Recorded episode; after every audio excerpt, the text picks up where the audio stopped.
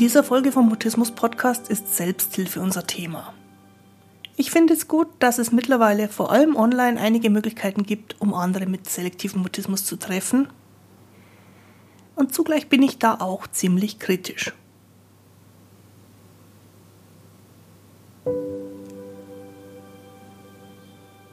Ich bin Christine Winter und ich hatte selektiven Mutismus, bis ich Mitte 30 war. Heute unterstütze ich andere beim Mutismus verstehen vor allem Erwachsene, die ihre Sprechblockaden hinter sich lassen wollen, aber auch Familienangehörige und professionelle Helfer. Mutismus bedeutet, dass Kommunikation nicht geht, obwohl du eigentlich schon sprechen kannst, aber je mehr du es willst, desto weniger geht es. Mutismus ist das medizinische Wort für psychisch bedingte Sprechblockaden.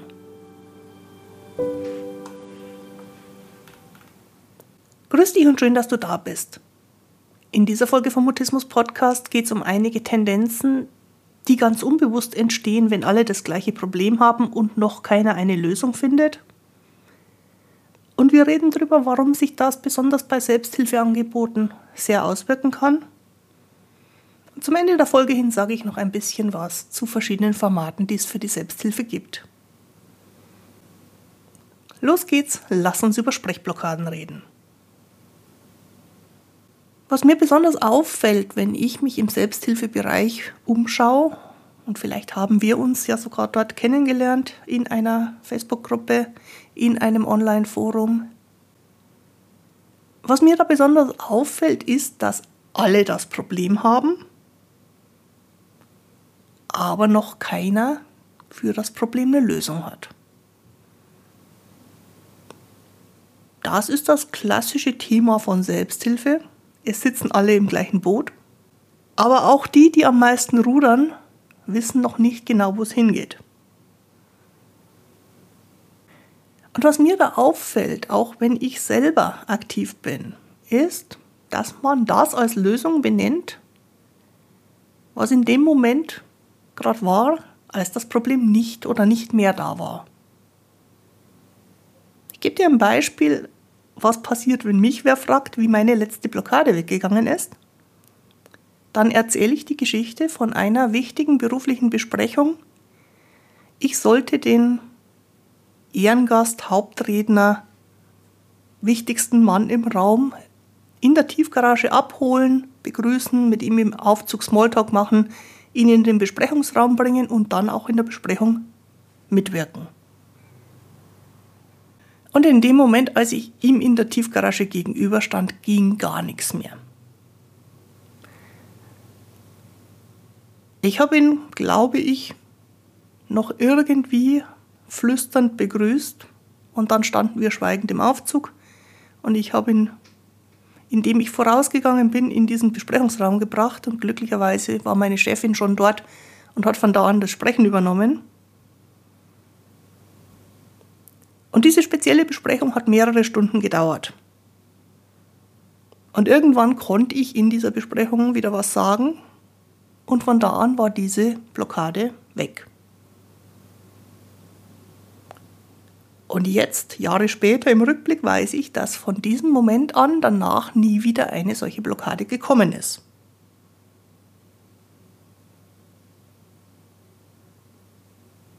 War also jetzt die endlose Besprechung die Lösung für das Mutismusproblem?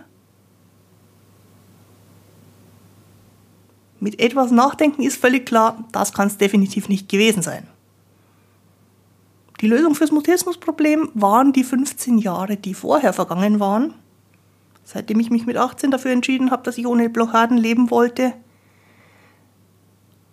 Und ich habe unglaublich viele Dinge ausprobiert und ich habe unglaublich viele Dinge erfahren, erlebt, auch im beruflichen Kontext gemacht.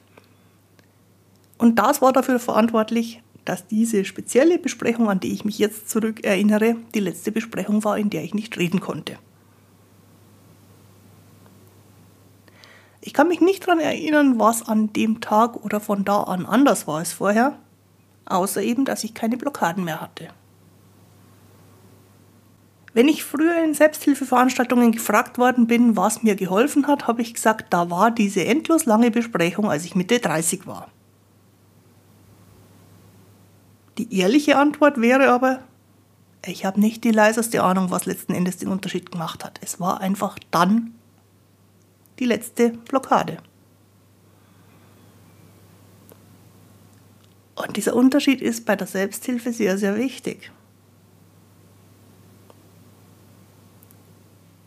Das einzelne Erlebnis bleibt im Gedächtnis. Die vielen kleinen, manchmal winzigen, manchmal unendlich oft wiederholten Schritte, die davor waren, bleiben nicht im Gedächtnis.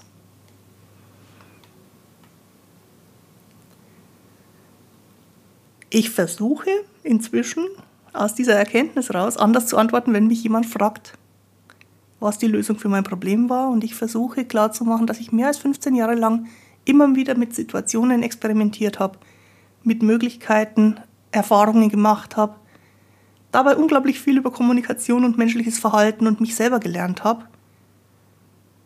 Und irgendwas davon hat mir geholfen, Vielleicht war es auch das ganze Paket miteinander. Vor allem war wichtig die Gelegenheit, mich auch immer wieder in beruflichen Situationen auszuprobieren und damit zu experimentieren. Und was ich auch unbedingt immer mitgeben möchte, wenn ich solche Geschichten über mich erzähle, ist, dass ich im Rückblick denke, mit guter Unterstützung hätte ich die letzte Sprechblockade wahrscheinlich schon viel früher gehabt, bevor ich Mitte 30 war.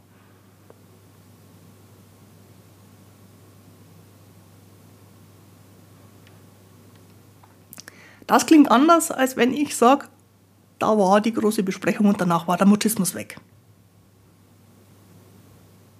Und wenn du Geschichten von danach war der Mutismus weg oder da war der Mutismus weg hörst, dann halt bitte auch im Hinterkopf, da muss vorher noch einiges andere geschehen sein, was nicht in Erinnerung geblieben ist.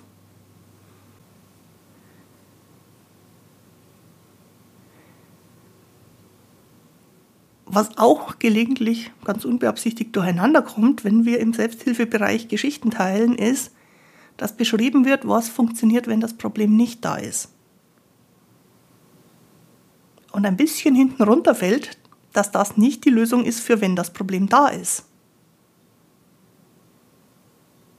Das ist keine böse Absicht, aber es ist für die anderen, die nicht die ganze Geschichte kennen, sondern nur den Ausschnitt, der erzählt wird, manchmal ziemlich verwirrend. Wenn Betroffene unter sich über scheinbare Lösungen sprechen, dann sprechen sie oft über die Situationen, in denen das Problem eh nicht da ist. Das ist gerade beim selektiven Mutismus besonders gefährlich, weil da ja ganz klar ist, dass es manche Situationen mit und andere ohne Blockade gibt.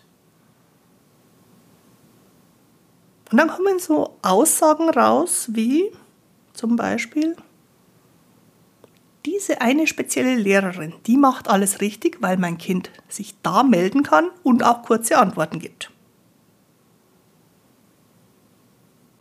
Und daraus ergibt sich im Umkehrschluss, dass alle anderen Lehrer alles falsch machen, weil sich mein Kind dort nicht meldet. So ein Gedankengang klingt völlig plausibel und ist trotzdem Quatsch. Denn in der ersten Situation, wo das Kind sich meldet und Antworten gibt, ist keine mutistische Blockade da. Und in den anderen Situationen, wo die anderen Lehrer Unterricht geben, eben schon. Und genau das ist charakteristisch für selektiven Mutismus.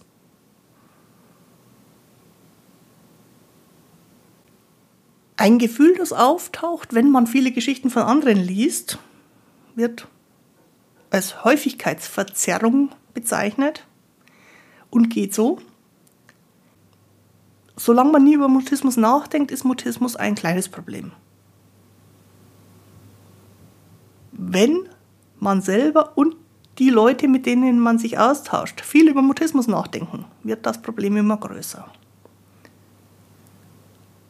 Das heißt nicht, dass du nicht mehr über Mutismus nachdenken sollst, es soll dir nur bewusst sein, dadurch wird die Idee, dass das ein Problem ist, in deinem Kopf mehr Platz einnehmen.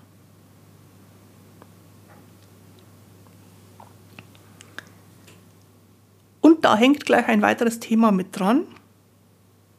Je mehr Platz das Problem im Kopf einnimmt, desto weniger Platz ist für Lösungen. Das lässt sich in der Selbsthilfe in Gruppen auch gut beobachten. Da kann jeder einen Beitrag zum Problem leisten. Und oftmals ist es für alle schwierig, daraus Lösungen zu generieren.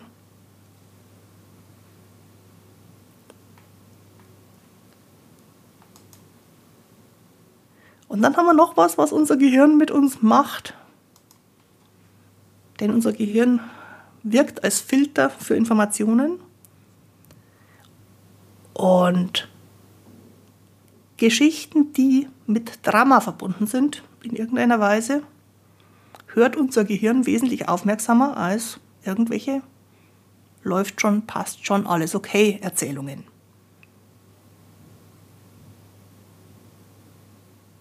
Dadurch klingt der Austausch von Betroffenen im Selbsthilfebereich selbst dann nach Hoffnungslosigkeit, wenn die meisten Betroffenen eigentlich gut vorankommen.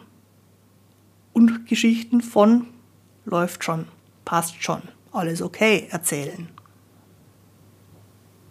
Weil diese eine Geschichte von alles ist doof, nichts funktioniert, es gibt keinen Fortschritt für unser Gehirn wesentlich spannender ist. Unser Gehirn ist ein Problemdetektor und alles, was noch Problem klingt, hat sofort unsere hundertprozentige Aufmerksamkeit und wir merken es uns auch lange. Alles, was noch überhaupt kein Problem klingt, langweilt unser Gehirn und daher wird es auch gar nicht erst gespeichert. Und zu dem, was unser Gehirn eh schon in der Richtung filtert, kommt im Online-Bereich noch was dazu, nämlich bei Social-Media-Kanälen wird nochmal stärker gefiltert nach dem, was Drama ist. Das wird dir eher angezeigt.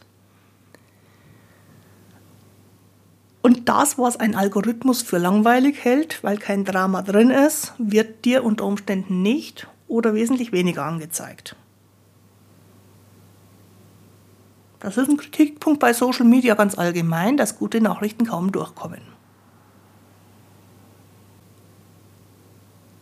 Nächster Aspekt, auch wieder so ein Gehirn- und Filterthema. Du erkennst Fortschritte nicht, während du die Fortschritte machst.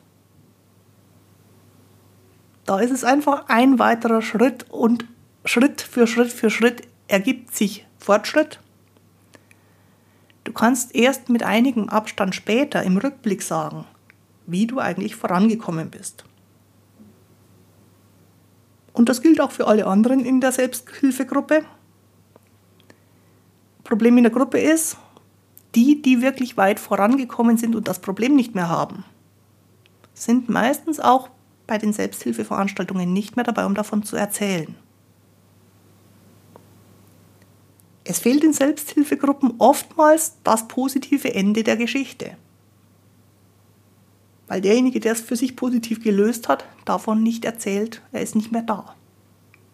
Und auch das ist was, was man im Hinterkopf behalten soll, damit die Hoffnungslosigkeit nicht zu viel Raum kriegt.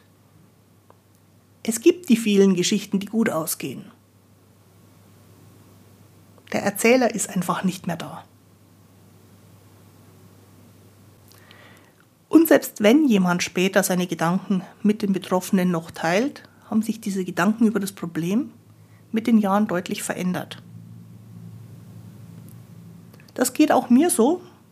Ich bin ja auch schon etliche Jahre keine Betroffene mehr.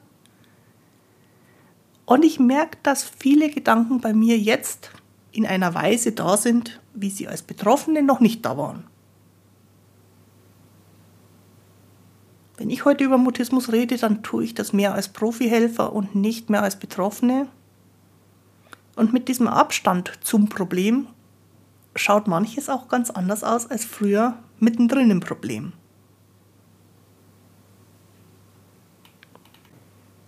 Ich habe jetzt einige Aussagen, die ich in einer ähnlichen Form immer wieder höre oder lese und ich möchte die kurz kommentieren. Und das ist nicht, um den Dialog in betroffenen Gruppen zu kritisieren, sondern einfach, um nochmal bewusster zu machen, dass Betroffene unter sich gewisse Verzerrungen in der Betrachtung des Problems haben. Das ist normal, das gehört dazu. Und man erkennt es am besten, wenn man sich mal kurz darüber Gedanken gemacht hat. Also lass uns kurz Gedanken darüber machen, was immer wieder geäußerte Aussagen sind. Und du darfst völlig klar zu jeder von meinen Überlegungen deine ganz eigene und auch ganz andere Meinung haben. In der betroffenen Selbsthilfe hört man oft, Wart einfach ab. Irgendwann geht es weg. Ganz bestimmt. So eine Aussage macht Hoffnung. Aber die Frage ist ja, was kann man denn tun, wenn man sich nicht auf Hoffnung und nicht auf irgendwann verlassen will?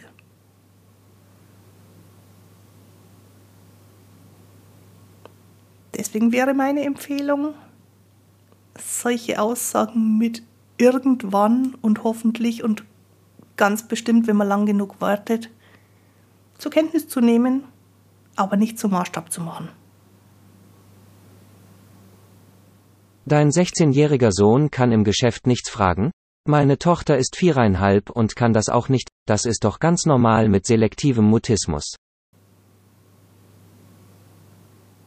Wenn ich so überzeichne, dann wird auch ganz schnell deutlich, dass man den 16-Jährigen mit Alltagseinschränkungen ganz sicher nicht mit den Problemen einer viereinhalbjährigen vergleichen kann. Die Probleme, die man mit selektivem Mutismus im Kindergartenalter hat, sind für die Betroffenen und das Umfeld völlig anders als in der Pubertät und nochmal völlig anders als im Erwachsenenalter. Und es macht deswegen wenig Sinn, einen Mutisten überhaupt mit einem anderen zu vergleichen, aber wenn man schon Vergleiche anstellt, dann soll es wenigstens ein Vergleich in der gleichen Alterskategorie sein. Bei uns gab's den Durchbruch in der Therapiepause. Lass doch einfach die Therapie weg und fang gleich mit der Pause an. Dazu sollten wir uns bewusst machen, dass die Veränderung, die jemand, der Therapie macht, machen soll, nicht in der Therapie passiert, sondern dann, wenn jemand im Alltag seine Alltagsdinge macht. Das ist das Ziel von Therapie. Therapie macht man nicht für den Therapeuten, sondern für den Alltag. Und deswegen bauen Therapeuten Wege, die die Patienten dann im Alltag benutzen sollen, sobald diese Wege ausreichend stabil sind. Eine Therapiepause ist eine gute Gelegenheit, um mal ganz ohne Druck einen neuen Weg zu probieren. Und deswegen gibt es dann auch oft den Aha-Moment, für den der Weg während der Therapie entstanden ist.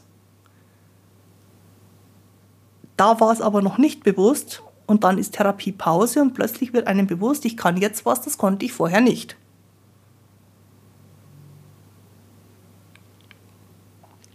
Der Rat, einfach ganz auf die Therapie zu verzichten, hindert den Patienten daran, die Wege zu erkennen und zu bauen, um sie dann außerhalb der Therapie scheinbar plötzlich in neue Lösungen umzusetzen. Und deswegen ist zwar die Beobachtung völlig richtig, dass in Therapiepausen große Fortschritte möglich sind, aber der Rückschluss, dass man die Therapie einfach weglassen kann und nur Pause macht, ergibt so keinen Sinn.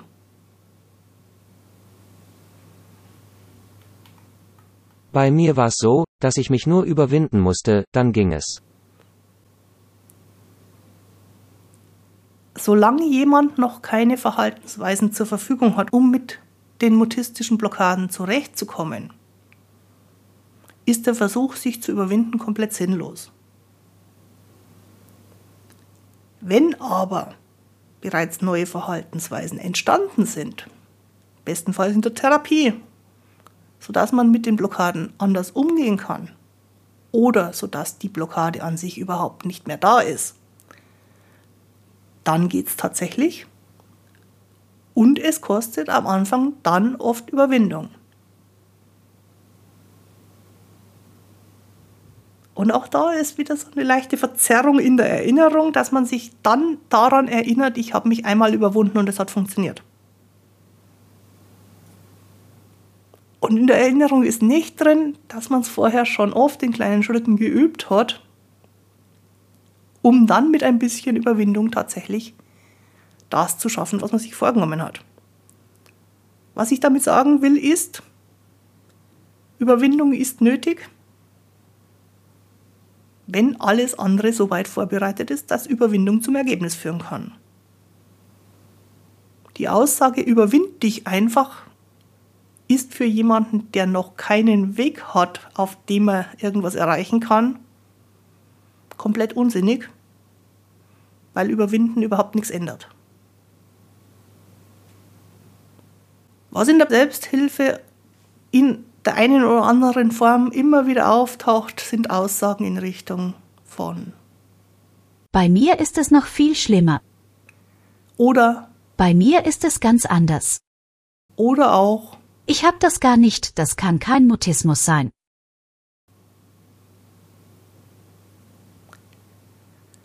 Alles das ist für andere keine Hilfe, auch wenn es gut gemeint ist und auch wenn es grundehrlich ist. Gerade die Erzählungen, die das Problem eher größer werden lassen, sind keine gegenseitige Hilfe, sind auch keine Hilfe für denjenigen, der das Problem gerade so groß macht. Und spätestens an der Stelle würde ich mir immer wünschen, dass Selbsthilfe von jemandem moderiert wird, der auf sowas einen Blick hat, damit wir nicht aus Versehen die Probleme immer größer werden lassen. Denn bei Selbsthilfe geht es ja sehr stark ums Helfen. Deswegen sollten da vor allen Dingen Themen behandelt werden, die helfen. Noch so eine Aussage, die ich bei betroffenen Kontakten bei betroffenen Selbsthilfe schwierig finde, ist, Lass doch mal auf XY testen. Das klingt, als ob es noch viel schlimmer wäre als selektiver Mutismus. Das ist auch gut gemeint. Und es ist oft keine Hilfe, weil das Problem dadurch nur noch viel größer und viel unhandhabbarer wird, als es vorher schon war.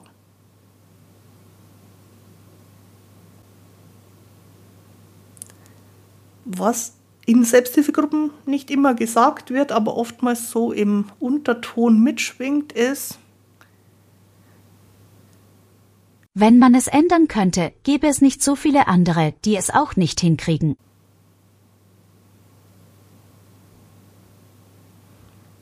Das ist wieder so eine Häufigkeitsverzerrung. Je häufiger wir uns mit Mutismus-Themen beschäftigen, desto plausibler erscheint es uns, dass das ein unlösbares Problem ist. Aber nur weil es in einer Mutismus-Selbsthilfegruppe viele Mutisten gibt, sagt das absolut nichts darüber aus, ob und wie man Mutismus hinter sich lassen kann.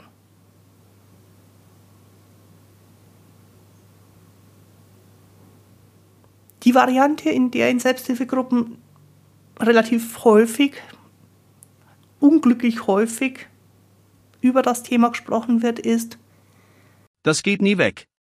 Bei mir ist es auch immer noch da. Und auch da mal wieder so eine Verzerrung, auf die unser Gehirn anspringt. Es mischen sich zwei Gedanken, die nicht zusammengehören, nämlich ich hab's und deswegen geht's nicht weg. Das hat miteinander nichts zu tun. Ob etwas weggeht und ob es jetzt gerade da ist, sind zwei unterschiedliche Themen. Es stimmt aber insofern, weil die Menschen, die sich in Selbsthilfegruppen tummeln, das Problem noch nicht hinter sich gelassen haben.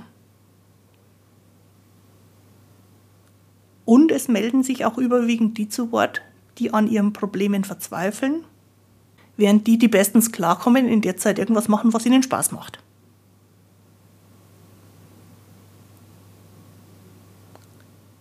Ob das Problem jetzt gerade da ist, sagt aber überhaupt nichts darüber aus, ob es weggehen kann. Der selektive Mutismus heißt selektiv, weil die Sprechblockaden ziemlich häufig nicht da sind. Wer selektiven Mutismus hat, kann ziemlich oft ganz normal reden. Das geht nie weg, ist schon deswegen einfach Quatsch.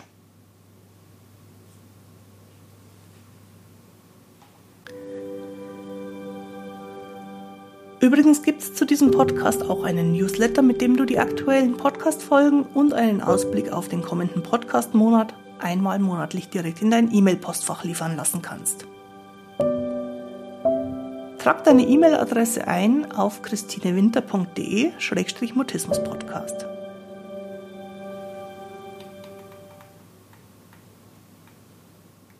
Ich habe eingangs angekündigt, dass ich noch kurz was dazu sage, welche gängigen Formate es für Selbsthilfe gibt. Lass uns also kurz Möglichkeiten anschauen. Das ist nicht abschließend, aber es sind so die, die mir jetzt eingefallen sind. Als erstes die Online-Chatgruppe in irgendeinem Social-Media-Kanal. Bei solchen Online-Gruppen auf Social Media ist charakteristisch, dass es viele, viele passive Mitglieder gibt und ein paar aktive Mitglieder. Und auffällig ist dort, dass immer wieder Fragen gestellt werden im Stil von, wer außer mir hat das auch? Ich habe irgendwas. Und es werden Beobachtungen gemacht, die man bei sich selber hat und man fragt, wer die auch hat. Es gibt dann immer viele Antworten, die bestätigen, dass das Problem wirklich ein Problem ist. Aber es gibt nicht unbedingt eine Lösung, und zwar weil alle in der Gruppe ganz ähnliche Probleme haben.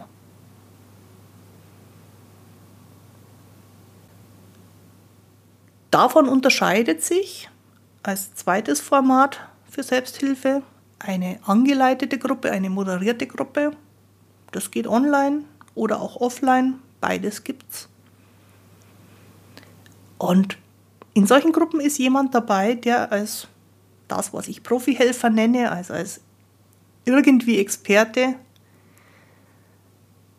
den Austausch moderiert und dabei möglichst weg von den Problemen und hin zu einem Austausch über Lösungen leitet.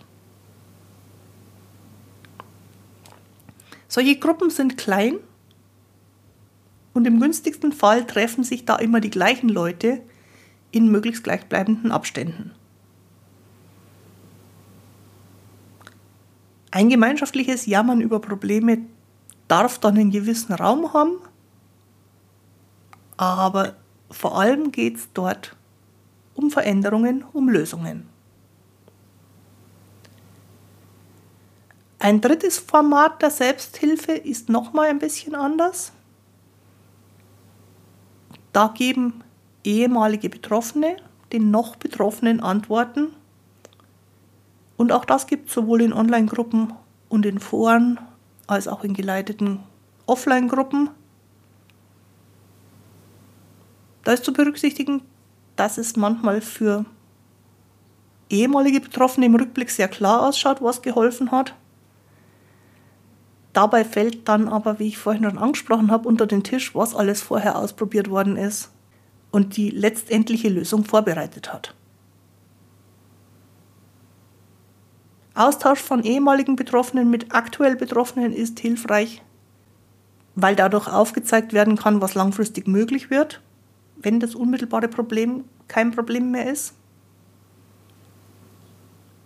Die Erfahrung von einzelnen Personen mich eingeschlossen, ist aber kein Rezept, um genau das gleiche Ergebnis auf genau die gleiche Weise nachzubauen. Und manchmal trügt auch als ehemaliger Betroffener die eigene Erinnerung oder die Erinnerung verschleiert wichtige Veränderungsschritte, die nötig waren. Das letzte Format ist eigentlich kein Selbsthilfeformat, läuft aber manchmal unter dem Etikett Selbsthilfe mit, nämlich wenn Fachleute Informationen geben für Nichtfachleute. Ein gutes Beispiel dafür sind Selbsthilfeorganisationen, die Fachvorträge von Experten anbieten. Das ist auf jeden Fall eine wichtige Quelle für Informationen, die allerdings manchmal sehr theoretisch und eher abstrakt sind manchmal auch am eigentlichen Problem vorbeigehen. Selbsthilfe in dem Sinn, dass Betroffene Betroffenen helfen, ist es so gesehen aber nicht.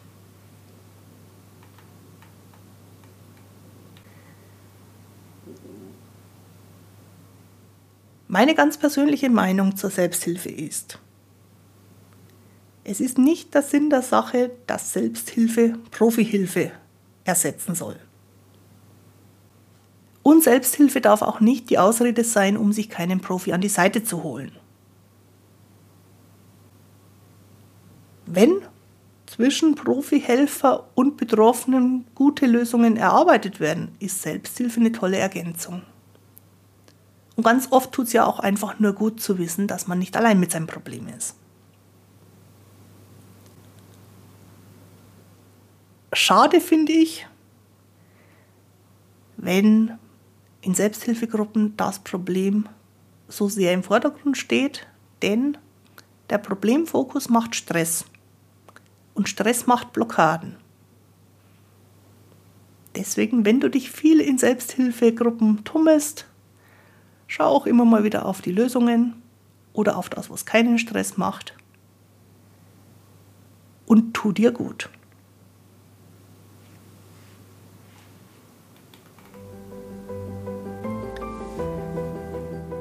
Die heutige Folge findest du auch wieder auf der Internetseite christinewinter.de-mutismus-podcast.